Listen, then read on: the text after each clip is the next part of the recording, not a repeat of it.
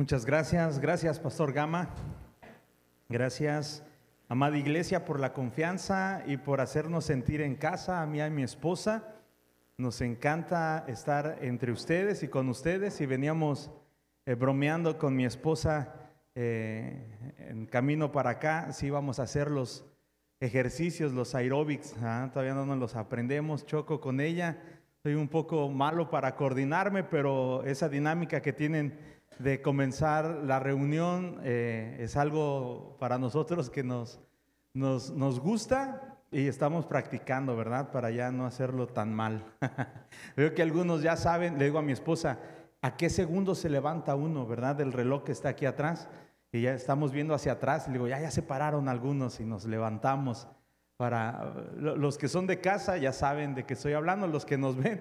Dices, bueno, pero qué, bueno, conéctate la próxima vez y vas a ver cómo eh, comienza eh, esta congregación a, a adorar a Dios. Abre tu Biblia en segunda carta del apóstol Pedro a toda la iglesia a través de los tiempos. Y vamos a leer un versículo para después orar y así dar comienzo a este mensaje que se titula Así como Dios manda.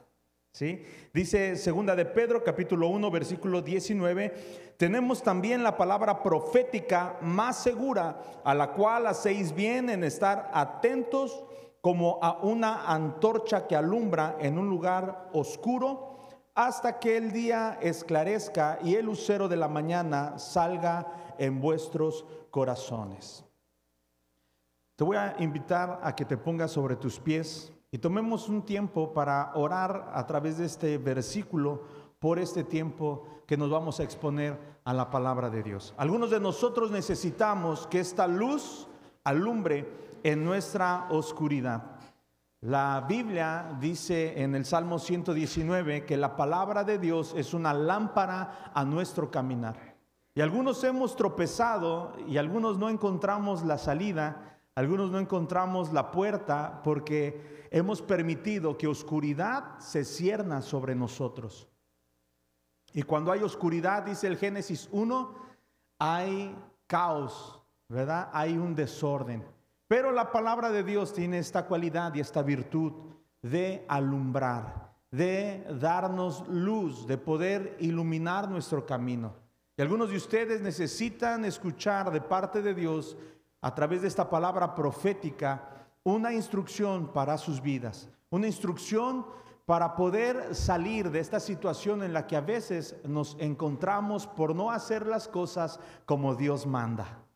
Entonces vamos a orar. Y vamos a orar también, eh, no solamente por nosotros, sino también vamos a orar por aquellas personas que se conectan y que ven esas transmisiones y que escuchan estos mensajes.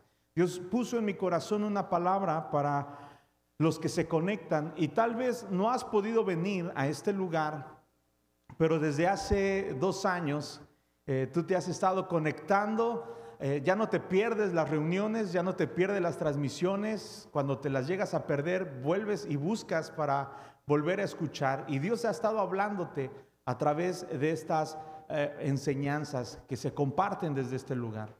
Pero hoy el Señor te dice a través de este mensaje que vamos a desarrollar ahorita, que necesitas eh, ser parte de esta comunidad o de la comunidad de fe. Y no hablo precisamente o únicamente del camino, sino de la iglesia de Cristo. ¿sí? Eh, entonces vamos a orar también por los que se conectan, por los que eh, visitan las transmisiones. Algunos de ustedes comparten las transmisiones, su familia las ve. Y vamos a orar por ellos, que hoy el Señor también dé una instrucción de vida para ellos.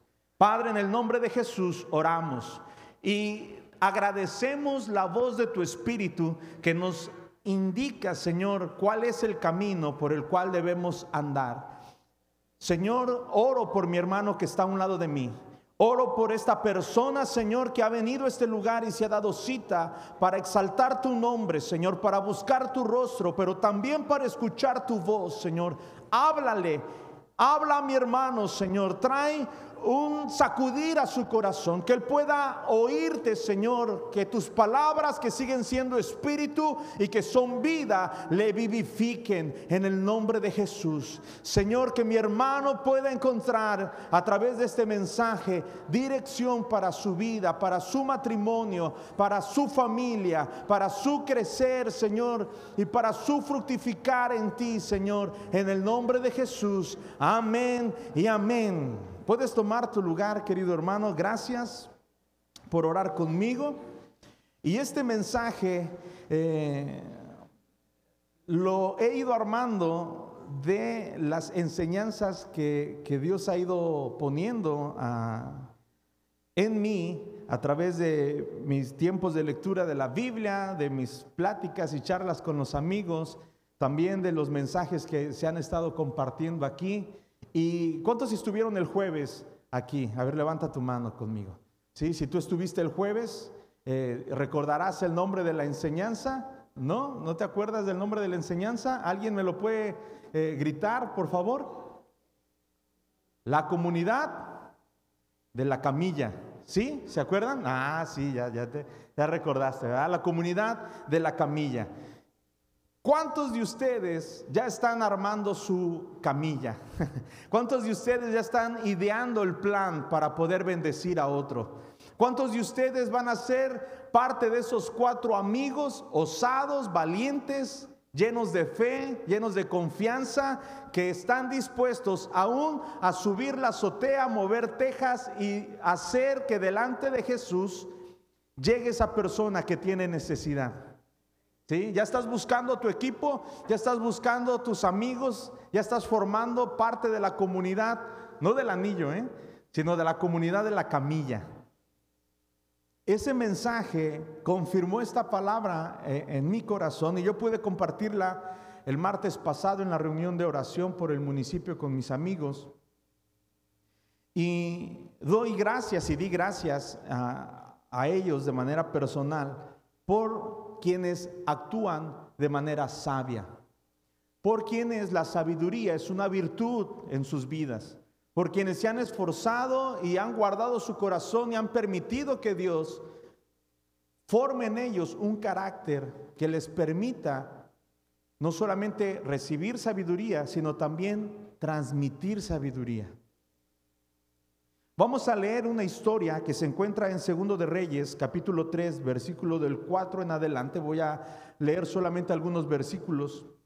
Yo espero que tú puedas leer la historia completa. Algunas citas solamente las voy a mencionar. Si tú eres de los que toman nota, pues qué, qué bueno que puedas tú llevarte estos apuntes a casa y en la semana eh, repasarlos, porque es como un resumen de lo que hemos venido escuchando. Sabiduría al hablar, sabiduría al caminar, la importancia de la sabiduría en nuestra vida y cómo la sabiduría nos puede llevar a ayudar a otros formando parte de esta comunidad que está para no solamente creer en Jesús, sino también ser movidos y actuar por amor a Jesús, amando a los demás, bendiciendo a los demás. ¿sí? Entonces, eh, si tú ya encontraste el pasaje, ya lo, tienes ahí, en un momento vamos a ir allá, pero eh, quiero leer contigo eh, Proverbios 19.3 y dice, la gente arruina su vida por su propia necedad y después se enoja con el Señor. Proverbio 19.3. Hay personas que no han hecho las cosas a la manera de Dios. Hacer las cosas a la manera de Dios es actuar sabiamente.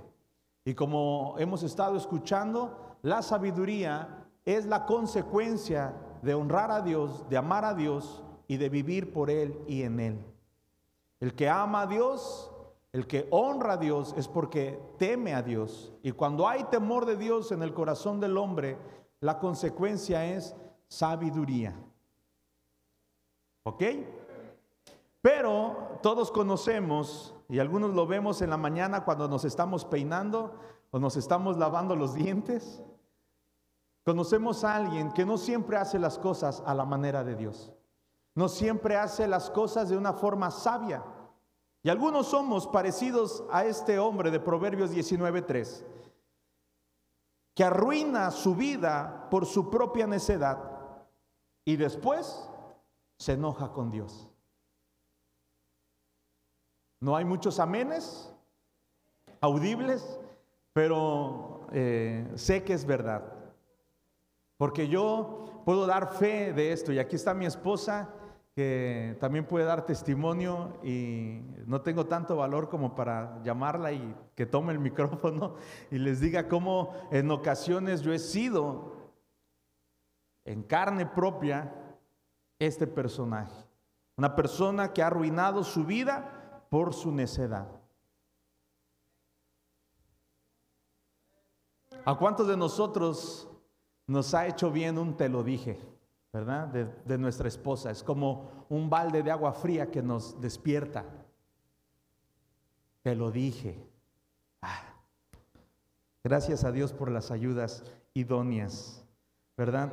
Dice Proverbios 19.2, en esta nueva traducción viviente, el entusiasmo sin conocimiento no vale nada. La prisa produce errores, la gente arruina su vida por su propia necedad, después se enoja con el Señor.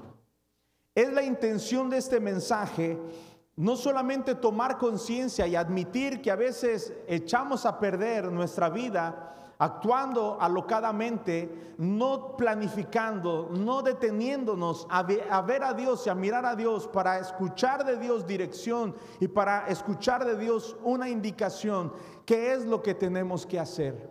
Cuando nosotros estudiamos el Génesis, yo te invito a que leas Génesis y estudies Génesis, porque será a través de leer Génesis y de estudiar el Génesis que vas a poder ir no solamente eh, conociendo a Dios, sino también distinguiendo lo que Dios ha puesto en ti como parte de su esencia y de su naturaleza, porque Génesis dice que fuimos creados, hechos a su imagen y semejanza. Cierto, el pecado desvirtuó esa imagen en nosotros, pero los que hemos aceptado al Señor y los que hemos recibido la vida de Dios y los que Dios está obrando en nosotros y produciendo en nosotros esta vida abundante, estamos volviendo a descubrir esa esencia, ese origen, ese plan de Dios en la vida del hombre.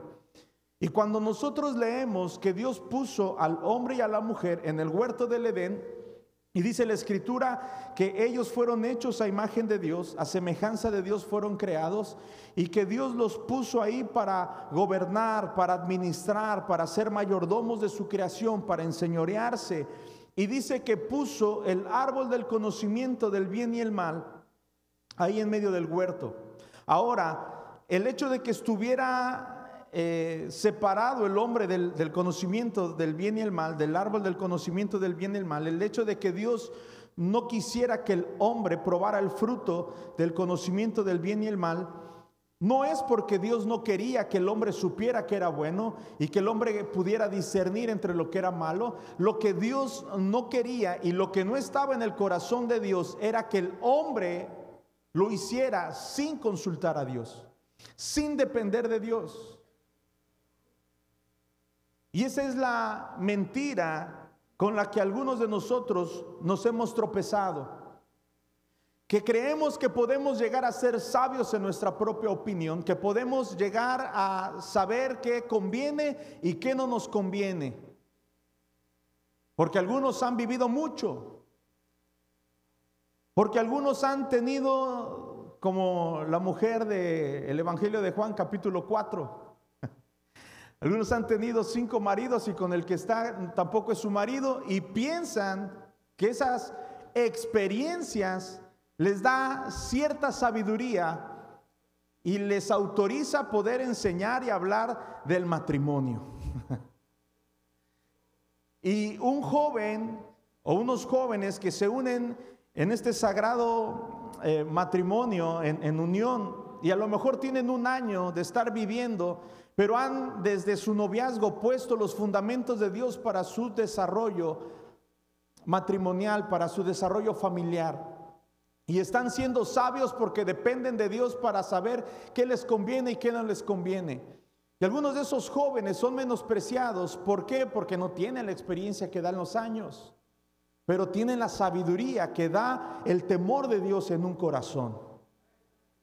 Entonces tenemos esta lucha entre nosotros de arruinar nuestra propia vida a través de nuestra falta de sabiduría o necedad, o bien como dice el Salmo 49.3, mi boca hablará sabiduría y el pensamiento de mi corazón inteligencia. Como te decía hace unos minutos, la intención de este mensaje no es solamente que admitamos que nos falta sabiduría, sino que hagamos un compromiso en nuestro corazón para buscar la sabiduría.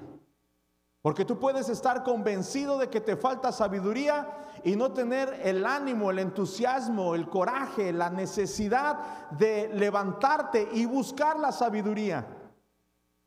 Tú puedes decir, necesito ser sabio, pero ahorita no. Y, eso refleja la condición de nuestro corazón delante de Dios. Y vamos a, a ver cómo podemos salir de esta necedad y podemos caminar hacia la sabiduría. Ahora sí, segundo de Reyes, capítulo 3, del versículo 4 en adelante. Esta Biblia me la regalaron, bueno, nos la regalaron a mi esposa y a mí cuando nos casamos. Pues ya me adueñé de ella, es la que uso yo para cuando salgo a compartir, porque tiene la letra gigante y es muy cómoda a la hora de compartir. Pero tengo otra Biblia con la que estudio, es una Biblia que ya me hicieron el favor de forrármela, mi cuñada, de hecho ya, eh, si estás viendo esta transmisión, luego te la mando para que me la vuelvas a forrar, ya le hace falta otra, otra restauración, pero este pasaje en particular, bueno, el libro de los, de los reyes, el libro de primero de Samuel, segundo de Samuel, los reyes, crónicas, eh, son mis libros eh, con los que siempre vuelvo a tocar base, como le llaman en la psicología. Vuelvo a leerlos, vuelvo a estudiarlos y Dios sigue sorprendiéndome, ¿sí? Y este pasaje lo he leído y lo he compartido varias veces y ahora que el Señor me llevaba a través de este proverbio a estudiar este pasaje, díjole, quiero compartir con ustedes cómo podemos eh, creer que hay sabiduría en nosotros por la experiencia que nos dan los años pero a la hora de tomar decisiones y a la hora de actuar, se hace más que evidente que somos insensatos. ¿Les gusta esa palabra? Necios tal vez. Faltos de cordura. ¿Qué palabra usamos? Quiero que te sientas cómodo. Yo encontré una traducción y, en lo personal a mí me gustó mucho, pero yo no sé cómo te gusta que te hablen o cómo, cómo te gusta que se dirijan a ti. Pero yo cuando leí la traducción eh, que compartía el pastor Natanael, amigo eh, de nosotros, eh, yo dije, tomo esa palabra para mi vida. Dice el tonto. El tonto se, se, trunca o se echa a perder los planes por su falta de sabiduría. Y, tuve que orar y pedirle perdón a Dios por esta falta de humildad para reconocer que mi corazón a veces me ha hecho creer que no necesito pedir consejo, que no necesito buscar ayuda y que yo no puedo equivocarme y que yo no debo cometer errores. Como yo no debo cometer errores y como yo no puedo equivocarme, entonces, pues no me equivoco, según yo. ¿Verdad? Y Dios ha provisto a una hermosa mujer con la que comparto mis días, que me dice una y otra vez, cuando es necesario, no creo. Como el meme, no creo.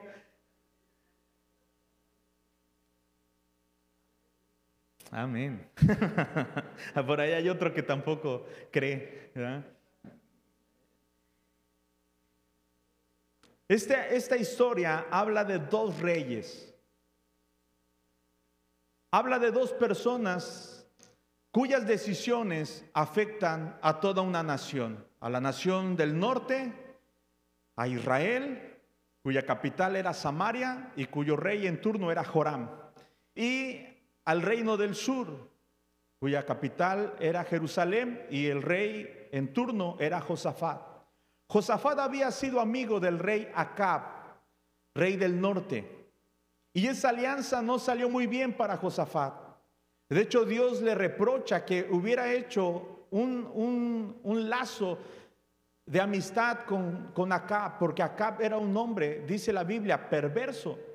Era un hombre que no temía a Dios, era un hombre que no amaba a Dios, era un hombre insensato, era un hombre tonto, que llevó y trajo eh, mucha calamidad sobre su nación, sobre su familia. Pero Josafat eh, siendo usado como un instrumento de la gracia y la misericordia de Dios y de la sabiduría de Dios, pudo hacer algo por Acab.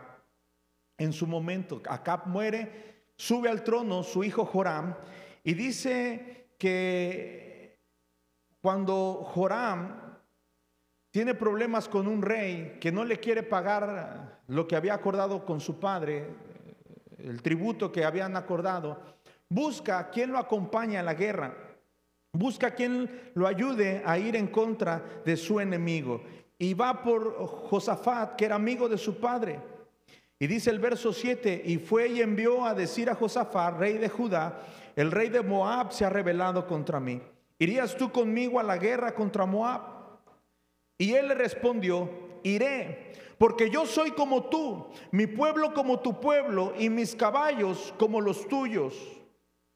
Ahora, sí eran iguales, pero eran diferentes. Tenían la misma designación de parte de Dios y las mismas tareas y las mismas responsabilidades, pero eran de un corazón distinto. Y algunos de nosotros compartimos grupo conexión con un amigo de muchos años y tal vez compartas también responsabilidades dentro de un área de servicio con alguien que tiene muchos años de amistad.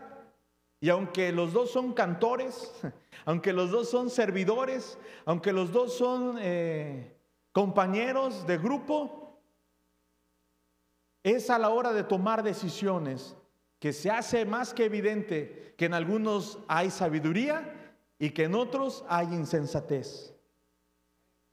Teniendo el mismo pastor, la misma casa, dice Josafat, tú y yo somos iguales, Claro que voy a ir contigo y no solamente yo, voy a traer a mi ejército, mi guardia personal, mis caballos, mis hombres de guerra. Ahora Josafat tenía un buen ejército.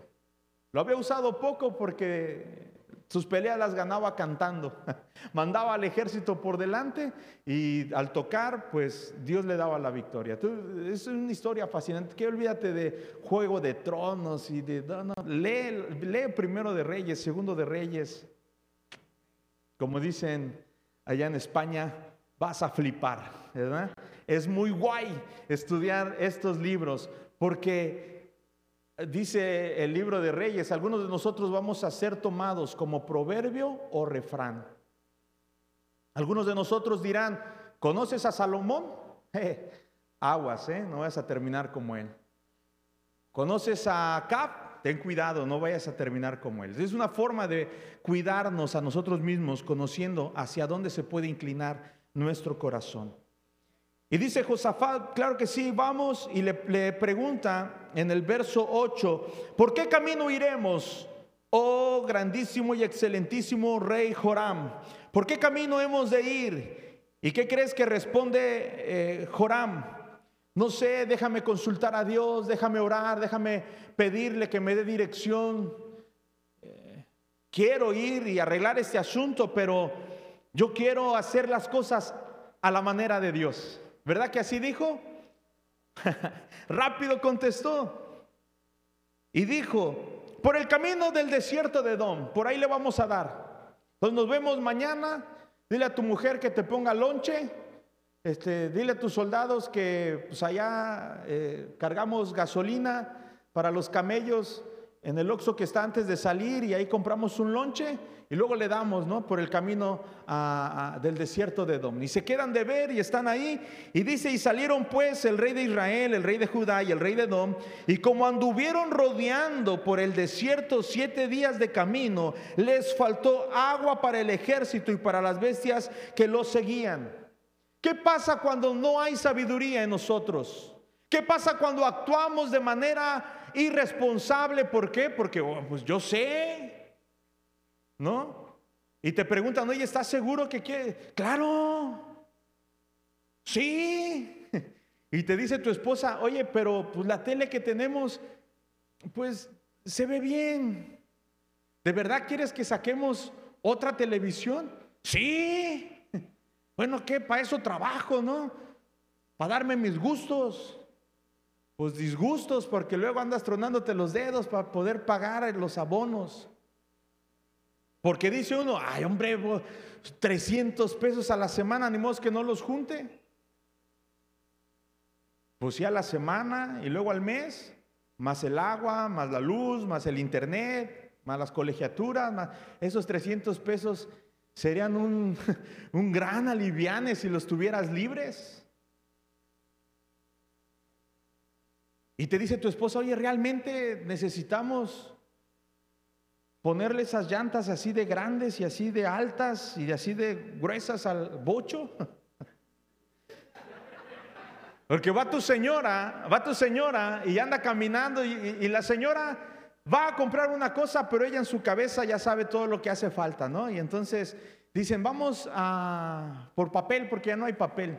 Y salen con el carro así lleno de cosas, ¿no? Porque ese fue el gancho. Tú dices, ay, papel, pues vamos, pues, ¿cuánto cuesta el papel? 20 pesos, vamos por papel.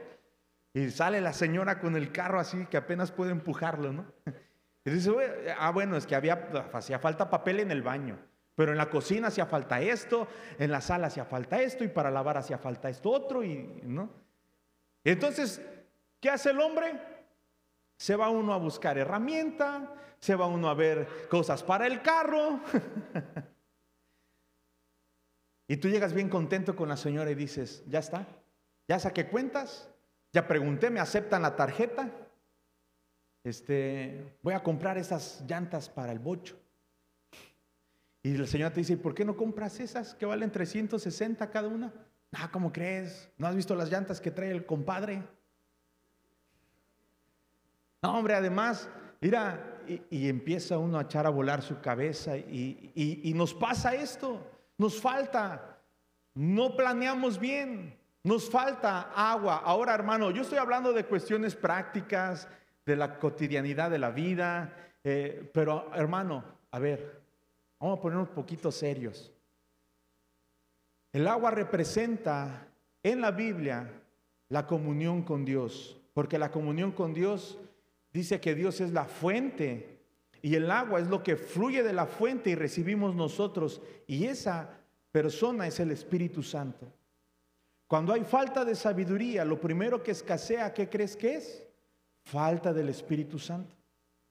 Y cuando no hay abundancia del Espíritu Santo, no producimos los frutos que son del Espíritu Santo. Entonces tenemos un problema porque entonces lo que empieza a faltar es lo que más necesitamos para poder honrar a Dios. ¿Y qué es lo que falta? Amor, alegría, paz, paciencia, gentileza, bondad, fidelidad, humildad y control propio. Hay poder, dice mi pastor, el hermano Ramiro. Eso es lo que hace falta cuando falta sabiduría.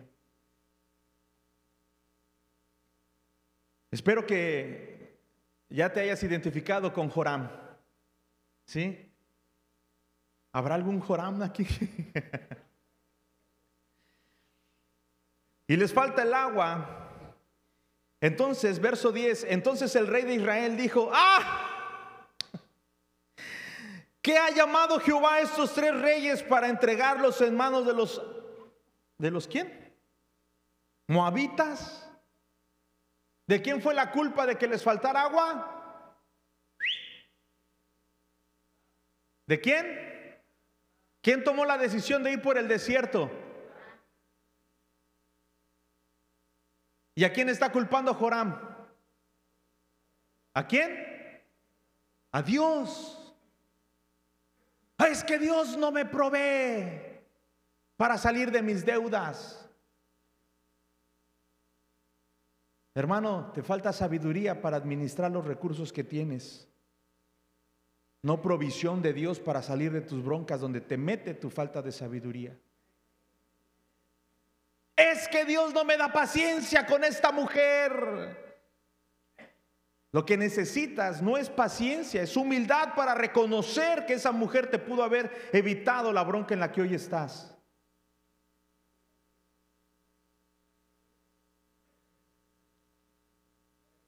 Es que Dios no oye mi oración. A ver, hermano, ¿cómo va a oír Dios tu oración si la Biblia dice que no seas áspero con tu mujer para que tus oraciones no tengan estorbo?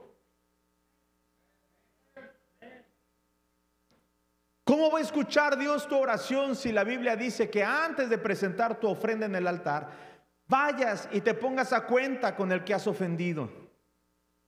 Entonces te falta sabiduría en tus relaciones, te falta sabiduría en tu matrimonio, no te falta un galón de aceite derramado sobre tu cabeza. Te lo deberíamos de dar tomado para que te dé una purga, ¿ah? de a ver si así te purificas un poco el alma. Te salga el mal en el nombre de Jesús.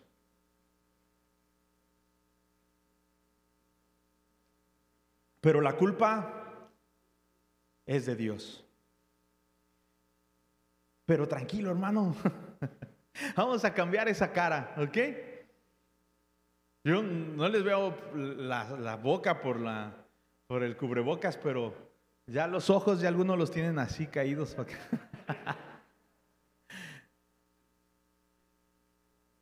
verso 11. ¿Me acompañas al verso 11? Mas Josafat dijo, no hay aquí profeta de Jehová para que consultemos a Jehová por medio de él. Y uno de los siervos del rey de Israel respondió y dijo, aquí está Eliseo, hijo de Safat, que servía a Elías. Y Josafat dijo, este tendrá palabra de Jehová. Y descendieron al rey de, el rey de Israel y Josafat y el rey de Edom. Este tendrá palabra. Oye, si no es tu esposa, que seas tú. Si no eres tú y no es tu esposa, que sean tus hijos. Si no son tus hijos, que Dios use a la burra de Balaam, pero que te diga, hey, no hay alguien en la iglesia que te pueda ayudar. No hay una persona que te pueda aconsejar. No hay alguien al que podamos ir para que Dios nos hable y nos dé instrucción. ¿No será que si abro mi Biblia y la empiezo a leer, Dios me hable? ¿No será que en la escritura puedo encontrar el consejo sabio que me hace falta para salir de esta situación? Gracias a Dios por los Josafat, gracias a Dios por los hombres sabios, gracias a Dios por las personas que hay temor de Dios en su corazón y que se acercan a ti y te dicen, mira, ya la regaste, ahora hay que ver cómo crece.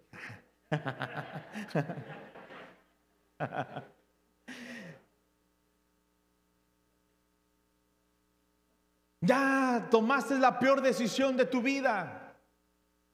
No era Chana, era Juana. Te casaste con Chana. Ahora vamos a ver cómo Dios nos ayuda aquí a salir de esta situación.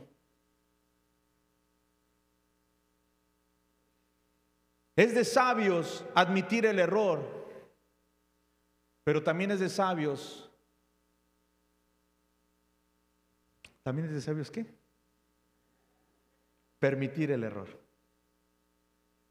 Admitir el error y permitir el error. Son dos cosas como en las farmacias, similares. ¿ah?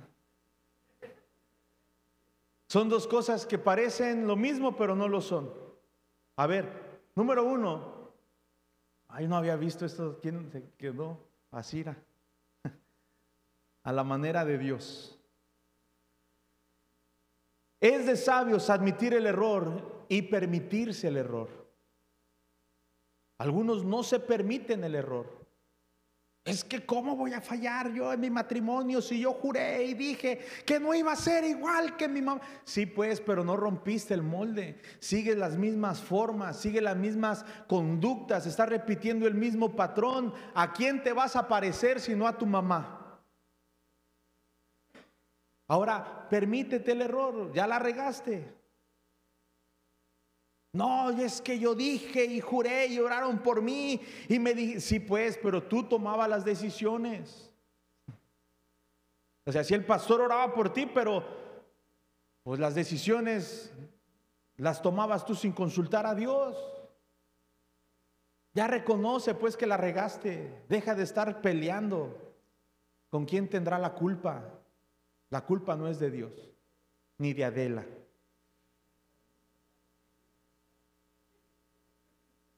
Arrepiéntanse en el nombre de Jesús.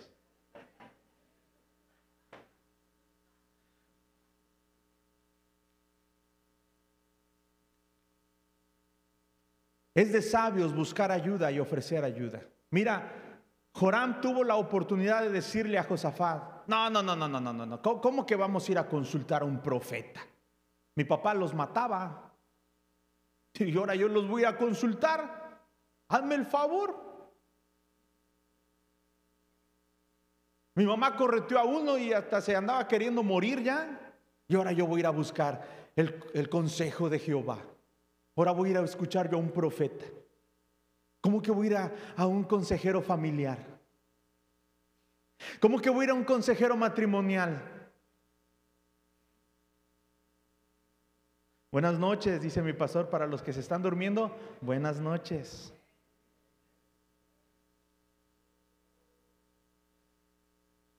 Pero Joram dijo, a Zanca, porque yo creo que era de Sigua, ¿no? Joram. Y dijo, a Zanca, no, pues como tú veas, Josafat. Si quieres, vamos. ¿No? ¿Cuántos quisieran, mujeres, cuántos quisieran que su marido tuviera un poquito de Joram? Bueno, ya es mucho Joram de ser necio, pero que tuviera un poquito de Joram de decir, órale pues, vamos. Hermano, si tu mujer dijo amén, este, terminando la reunión le hablas al pastor y dices, pastor, ¿Cuándo? Porque si ya te oyó y, y, ahí va a estar, ¿y cuándo? Y, ya tú dijiste amén, y el pastor dijo y tú dijiste amén, órale, vamos. Entonces, aguas, yo nomás te digo, nosotros nos vamos y tú te quedas con tu esposa, así es que allá tú. O sea, hermano, ese amén, pues te lo hubieras escrito ahí en tu libreta de notas, pues también te pones a decir amén, y ahora la mujer te oyó. Pues, ¿y cuándo? Hermana, usted hágale la cita a él.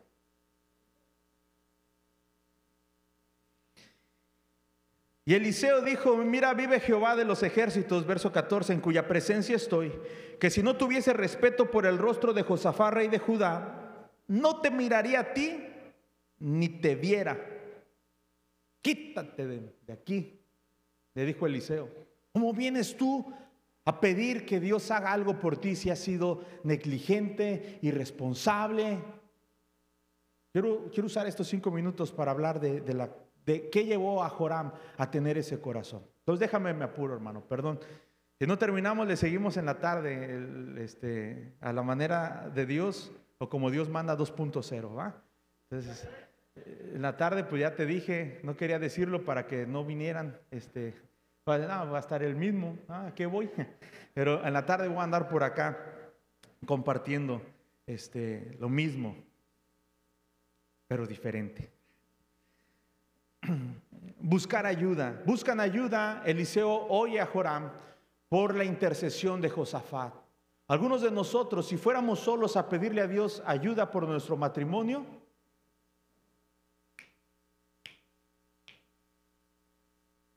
Pero como vamos con ese hombre sabio, prudente, temeroso de Dios que dice, mira, échale la mano a este cabezón. Mire, pastor, reciba al hombre otra vez ahí en el grupo. Este. Mira, vamos a volver a empezar de cero. Vamos a volver a comenzar. Y cuando hay humildad, cuando hay la intención de inclinarse a la sabiduría, pasa algo. Dios te dice qué hacer. Hasta, hasta que tú no doble las manitas, hasta que no te incline tu corazón a la sabiduría, hasta que no te dispongas a escuchar lo que Dios tiene para decirte, no te va a hablar. Pero cuando te inclinas a escuchar el consejo, cuando te humillas a Dios, cuando decides en tu corazón abrirte a lo que Dios tiene para decir, Dios habla. Y después de que a Eliseo le, traen un conjunto y ahí con el acordeón y la tarola y el bajo sexto eh, empiezan a cantar unos coritos. Viene el Espíritu Santo sobre la vida de Eliseo y profetiza sobre Joram y le dice, mira Joram, Así dice el Señor. Ponte a cavar pozos.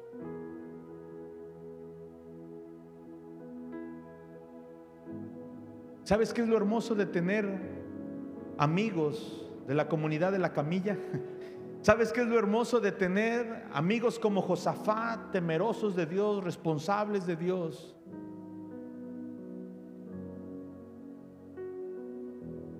Que su sabiduría se transmite, de que su corazón sí te afecta a ti positivamente, de que sus palabras pueden, pueden transformar tu ambiente, tu atmósfera. Y puedes inclinar tu corazón al consejo. Y Dios habla y Dios dice, mira, Joram, ponte a cavar pozos. Oye, ¿cómo voy a cavar pozos? Yo, el rey de Israel. ¿Cómo que voy a llevar yo a cenar a mi esposa? ¿Tú sabes cuántos tacos se come?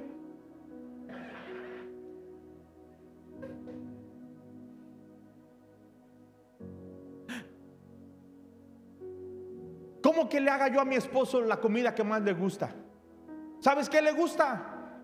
No, pues no. Enmoladas. El ingrato se come un kilo de enmoladas. ¿Cómo que me voy a poner yo a pedir perdón? Hey, Dios ya te está diciendo qué tienes que hacer. Hazlo. ¿Vas a acabar pozos? Acabar pozos. ¿Y sabes qué es lo hermoso? Que Josafat se pone él, agarra la pala, pone a sus hombres, a su ejército. Hey, estamos contigo. ¿Qué te dijo Dios que hicieras? Vamos a hacerlo. Te ayudo.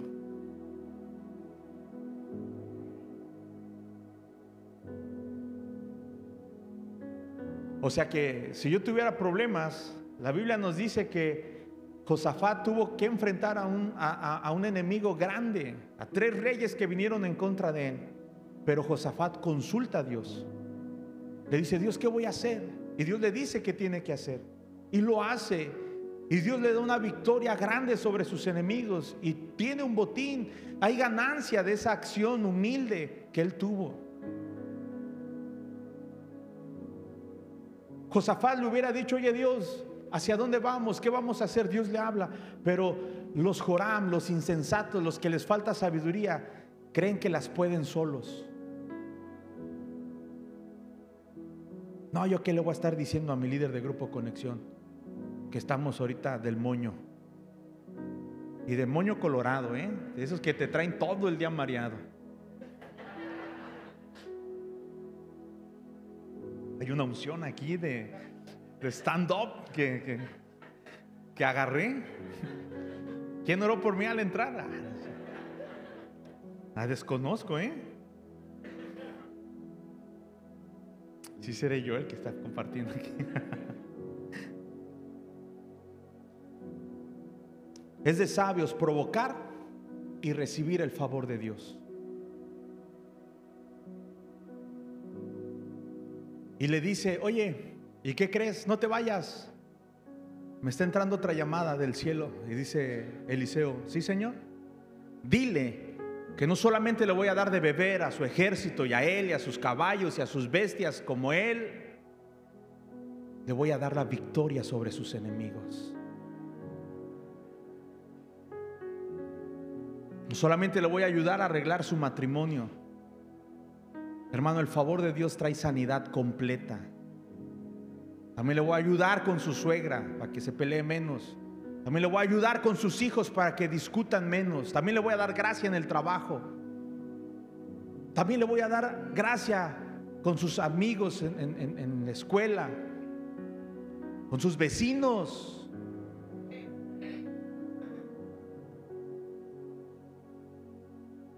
¿Por qué? Porque se inclinó el corazón a la sabiduría de Dios.